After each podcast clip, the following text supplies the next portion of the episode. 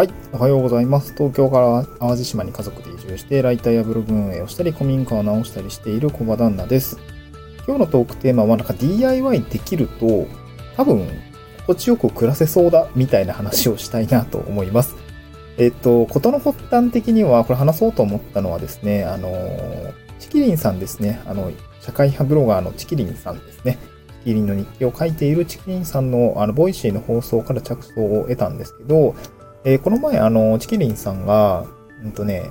12年ごとに、まあ、間取りを変更することの、まあ、よ、メリットというか、まあ、良さというか、あの、そ、そうなる、そうした方がいい理由みたいなことを話していて、あすごく納得したんですよね。で簡単に概要を話すとすると、まあ、どういう内容だったかっていうと、まあ、あの、家って、結構そのライフステージが進むに応じて、こう、どんどんどんどん、こう、求められる要件って変わってくるじゃないですか。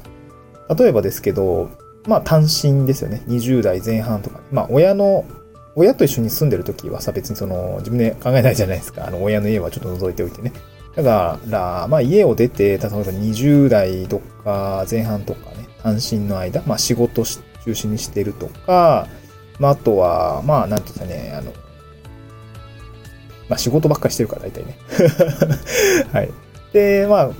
結婚したりしてとか、パートナーと二人で暮らすとかね。でその後は子供ができるとかで、子供も、あの、まあ今僕も3歳と1歳の子供を育ててますけど、やっぱそうなると、まあ結構その別に子供部屋がいるかっていうと別にそんなことなくて、お父さんとお母さんと寝るとかね、リビングで着替えたりとか、まあ今後勉強するっていうのは多分ダイニングでやるんでしょうね。そういうのがあって、別に子供部屋がいるかって言われると、多分思春期とかになる前まではいらないんです。ってなるとやっぱ10歳、12歳ぐらいかな。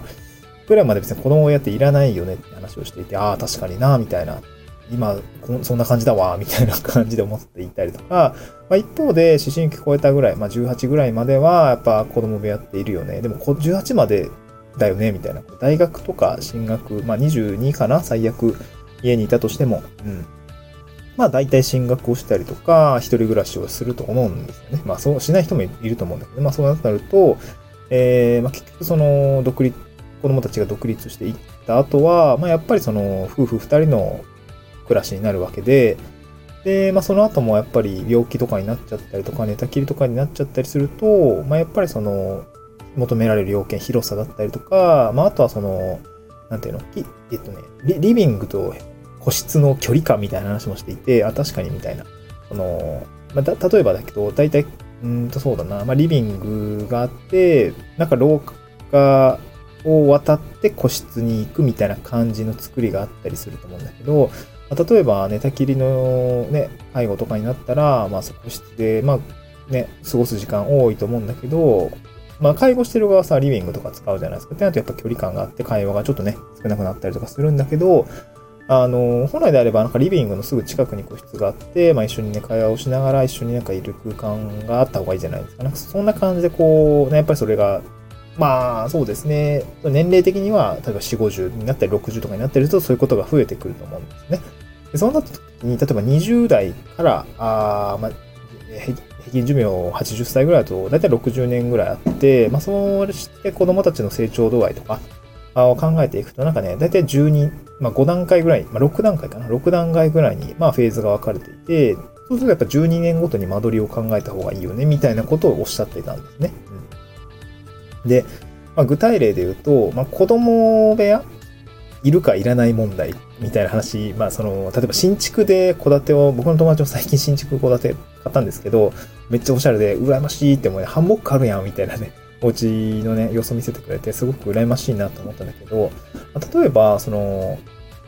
子供がね、小さい時に、まあ子供を見据え、子供誕生をね、見据えて、新築を物件買うってなると、まあ大体がその、まあリビング、まあ LD、3LDK ぐらいになると思うんですよ。子供2人ぐらいいるんだったら、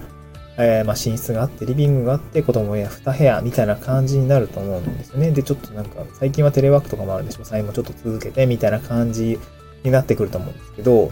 さっき言ったように、子供が小さいうちの10年、10歳とか12歳ぐらいまでって、子供が使わないじゃないですか。ってなるとやっぱ物置になるよねって話をされていて、いや、確かにそうだわ、みたいな 感じになって、で、家建ててから10年後にやっとその子供部屋が、あの、必要になってくるよねっていう話になっていて、だったらその子供部屋使わない10年はさ、リななんかちょ、ちゃんとこう、まあ、間取り的にね、こう、リビングが大きい方がいいよね、みたいな、その、その分リビングが大きい方がいいよね。あの、敷地面積自体は、あの、必要な分だけあらかじめ用意して、延べ床面積も用意しときゃいいんだけど、個室を用意、あの最初のね、小さい子供のうちは、あの、なんていうの？あれあれ、えっ、ー、と、リビングをね、充実させ収納が多いとか、リビングであの子供たちも勉強できたりとか、まあ、結局ね、リビング広くしておいた方が、あ結局使うスペースが広くなって多分快適だよねって話をされていて、いや、めっちゃそうじゃん、みたいな で、あの子供たちが子供やいるよってなったら、まあリノベだったりとか、まあ住み替えはね、ちょっとね、まあ賃貸だったりできると思うんだけど、まあ、リノベをして、そういうふうに間取りを変えていくような、で、そもそも新築物件だったら、そういうふうに間取りを変えられるような、あ状態にしておく。まあそれも難しいと思うんだけどね。なんかそう、そういう方がいいよね、みたいなことを言っていて、ってなった時に、なんか僕んち、今、何もなしに、な、な、何もそういうこと考えずに、とりあえずその、なんとかリノベしてんだけど、確かにね、で、今どういう作りになってるかっていうと、子供部屋ね、あんまな、子供部屋のスペースね、まだない、ないんですよね。大きなリビング。LDK かな？お、ちょっと縦長なんだけどね、だいぶなんかこう うなぎの寝床みたいな感じで、あのー、縦長なんだけど、ま、キッチンからダイニング、リビングが全部縦に繋がってて、まあまあ広い、広いっちゃ広いんですね。そうだなどんくらいなのね。うん、16畳ぐらいはあんのかなもう2部屋繋がってると、8畳8畳は、まあ縦長なんだけどね、8畳8畳ぐらいはあって、まあキッチンとかと繋げるともう多分18畳ぐらいはあるのかな。そんくらいあるんですよ。まあまあ広いよね。ってなった時に、あ、最初の10年は、まあ確かにこれでいいかもしれないなと思えたんですよね。だって子供部屋使わないじゃんってなったんですよ。で、なった時に、なんか、自分で今リノベしてるんで、なんとなくリノベの間取りの変更のやり方はなんとなく分かったんですよ。まあ大工さんとね、一緒にやってるからさ、細かい、芸が細かいところってまあちょっとね、その時もまた手伝ってもらわないといけないけど、なんか そう、この後、じゃあ、こうして子供部屋を作っておけば、っていうような、こう自分でね、なんか DIY ができたりとか、まあ、戻りの変更もね、まあ、ちゃんと予算作っときゃいい話なんだけど、まあ、自分でね、できるとか安く仕上げるんだったらね、あのー、自分でできた方がいいと思うんで、まあ、なんかね、まあ、めちゃくちゃバカでかい、こう、1L みたいな構造にして、まあ、例えばディアウォールとかね、あのー、2x4 の、あのー、突っ張れるような、あの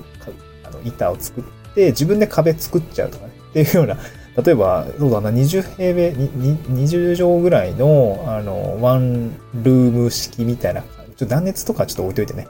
ワンルーム式のね、もう本当に、ただ広い部屋があって、それをまあ、ディアウォールとかで区切って、まあ、これは大きいリビングですと。で、こっちはちょっとちっちゃめな、例えば収納にしときますみたいな。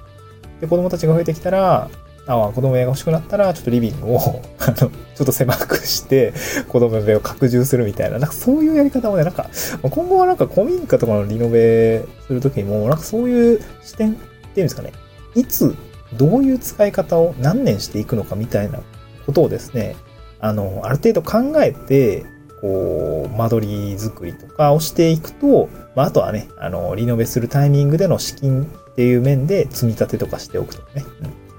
なんかそういうことをしておくと、なんか今後の人生もうちょっとこう、過ごしやすい家づくりってできるんじゃないかなと、なんかチキリンさんの放送を聞いていて